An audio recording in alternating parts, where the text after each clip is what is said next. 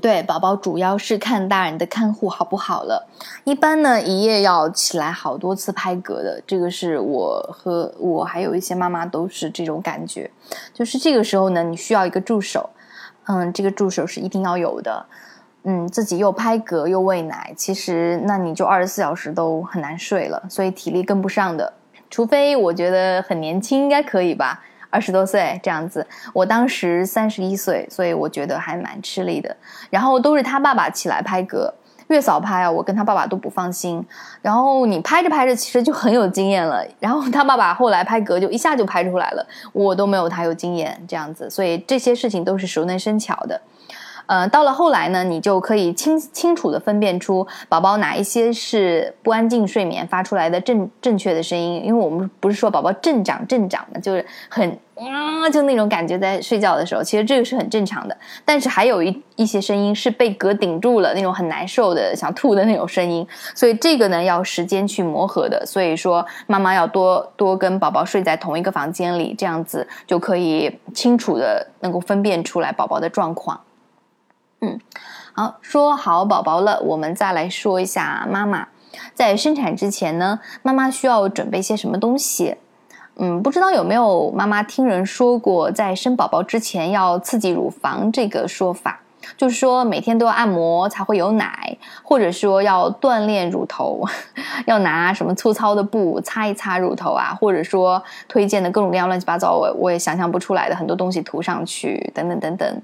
说宝宝以后吸奶才不会疼，呃，这个我确实听到妈妈有有有有说过这个事儿的，但这个说法是不是真的呢？然后我们真正需要准备的是什么东西呢？在我们的身体方面啊，答案是不需要准备，对，不需要准备任何东西的。妈妈身体的产奶是一个再自然不过的自然过程了，不需要我们做任何的准备。按摩乳房呢，其实意义不是特别的大，因为你不按摩它也会有奶，你按摩也会有奶，其实差不多。你要喜欢的话，也可以按一按。对，锻炼乳头这个，我就不知道是怎么想象出来的了。因为乳头和乳晕的皮肤比我们正常那个手臂啊、腿上的皮肤都要薄的，你拿粗糙的东西去擦它，这个就很容易伤害到它嘛，就是。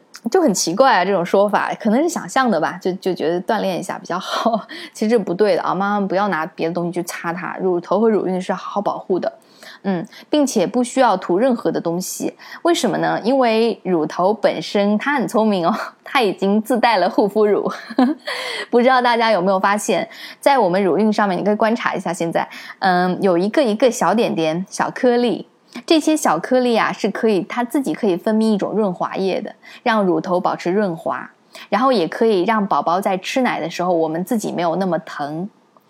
但是呢，更重要的一点是，这些腺体分泌的液体会散发出一种很香甜的味道，让宝宝找到乳头的位置。所以说，你的小宝宝在完全黑暗的情况下，他也能摸到你的乳头，就是靠敏锐的嗅觉。嗯，这个是真的很神奇，就是我们大自然让人类延续下去的一个真的很多很多的秘密啊。所以这个也就是我不推荐过度清洁乳头的一个原因，因为宝宝应该不喜欢吃沐浴液味或者酒精味的乳头吧，对不对？嗯，在喂奶的时期啊，其实我们不需要过度。过度关注乳头的清洁，我们正常洗澡就好了，就像你平常洗澡一样就好了。但是有一点一定要注意，就是在喂奶之前，如果有条件，请一定要洗手，这个要记住的，这个很重要，这个要洗手是对宝宝的健康很重要的一点。有了宝宝以后，你的手就要不断的去洗，不断的去洗，对，经常要洗手，因为你的手接触到宝宝，宝宝其实他还是很脆弱的。我。我昨天还听我一个一个学妹，她在跟我说，她说：“哎，是不是小宝宝是无敌的，就是盔甲战士一样的，就是完全不生病的？”我说：“当然不是啦，虽然母乳宝宝他是有很强的免疫力，但是小宝宝就那么一点点大嘛，他的免疫力能抵抗到多少呢？所以说，我们大人家里只要有一个人感冒了，小宝宝感冒的可能性就会很大。”所以这个就要注意的啊，我们洗手还是要的，家庭成员的这个卫生啊，其实都是要注意的。家里也要扫得很干净，就不要有太多的灰尘啊之类，狗狗的毛毛啊什么都要收好。还有一点就是，呃，插一下，就是一岁以内的宝宝不推荐用任何的羽绒制品。如果妈妈房间里有羽绒被、羽绒枕，那么请要换一下了。宝宝一岁以上才可以用。嗯，对，就插一下，这个我在那个宝宝环节里面会说的，这个不说了，就随便插一下。嗯，那妈妈需要准备什么呢？我认为妈妈在喂奶的整个前期要准备的重要的是心理准备，对心理上的准备。因为我之前真的看过好多本专门讲母乳母乳喂养的书，但是我在坐月子的时候，还是有一种感觉，就是啊，为什么就没有一本书能够详细的在之前告诉我应该做好怎样的心理准备呢？就是这么累、这么疼、这么痛苦，对吧？还有就是我实际的要买什么东西呢？嗯，还有就是，就就怎么实际去操作吧？还有一些就是妈妈的真实的感受。因为那些书都很学术嘛，就是说理论这样子，看上去像是教授、教授或者不相干的一些人写的，但是，呃，但是真的没有太多的就是一些真实的感受，啊，对，讲的科学理论比较多。所以呢，我就在想，如果我有机会能跟妈妈交流的话，我一定要很详细的事先说一下实际的状况，就实际的状态，因为其实书本和现实还是有一定差距的。这个是我在哪本书上都找不到的。所以说，现在我就要来说一下应该做好的心理准备。首先呢，在生产的时候，我希望妈妈在听我这段文。文字的时候，就听我这段音频的时候，还是没有生宝宝的，所以我们要先努力顺产。顺产呢，虽然疼一下，但是身体恢复的很快，只要睡一觉，其实第二天基本就没事了。如果你有侧切，可能会有点疼，但是呢，我们可以去吃布洛芬。布洛芬这个是对哺乳没有任何影响的，没有影响的镇痛药，可以吃的。你吃两天，基本就 OK 了。你走路啊、抱孩子都没有影响。对吧？但是剖腹产就不一样了。我同学剖腹产嘛，一周内走路都很艰难的，整个月子都没有办法好好抱宝宝。而且剖腹产它因为是个手术，所以产妇就需要很长时间的睡眠去恢复伤口，然后她也没有办法在夜里坚持喂母乳，因为体力真的还挺耗的，只能混合喂养，就是半夜喂奶粉，白天喂母乳。然后很不幸的就是在第三个月，她的母乳就一点都没有了。所以说，如果不是医医生鉴定说你一定要剖腹产，请努力的顺产。如果你觉得顺产疼，那么我可以告诉你，其实剖腹产的刀口和你顺产差不多疼，对，避免不掉的都都要疼。但是有句话叫长痛不如短痛嘛，对吧？其实我我觉得还是顺产的疼比较能够忍受一点。我们国家医生啊，以前推荐剖腹产，其实是因为要经济利益。因为之前的顺产费用大概只有两千多块钱，剖腹产就六千多，然后差三倍，而且呢住院的时间也不一样，加上住院费还要给你用各种各样的药，所以很多医院呢在经济利益上面会推荐你剖，所以有一段时间我们国家的剖腹产率非常的高。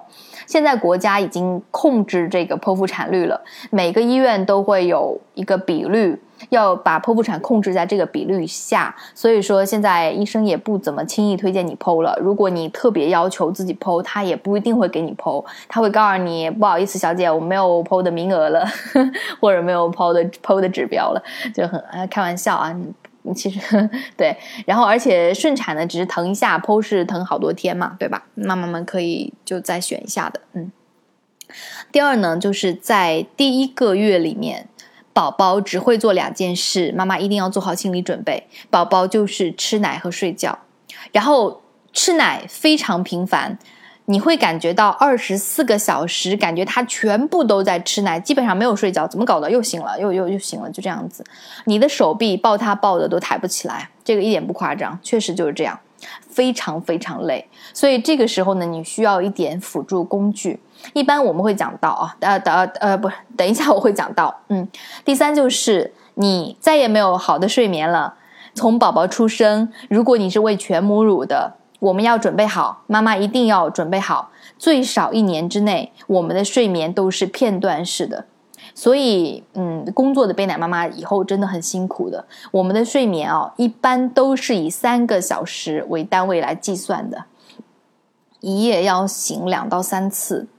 嗯，就算是比较乖的宝宝，他一夜也会也要醒到一次来吃奶的。嗯，就是一岁十个月以上啊，都有夜醒的母乳宝宝。所以不要跟配方奶宝宝去比，晚上不要醒。其实宝宝不醒并不一定是好事情哦。对，有有时候有时候宝宝在猛长期，因为猛长期，我在下一节宝宝的吃奶的非常时期里面会讲到猛长期。猛长期的时候也要醒四到五次，妈妈是很累的。所以说，现在你如果还在孕期，请一定要珍惜现在的睡眠，请一定要珍惜现在睡眠。尽管我知道你现在孕晚期，每天晚上都要跑好几次厕所，但是相信我，这已经很幸福了。是的，因为宝宝吃奶之后呢，你要先醒来，抱着喂四十分钟，拍嗝五分钟，竖抱二十分钟，放下一会儿，大概一个小时，他又醒来，要再一轮性的吃奶了，然后又是一轮，对吧？放下，然后所以竖抱和拍嗝。可以交给身边的爸爸完成。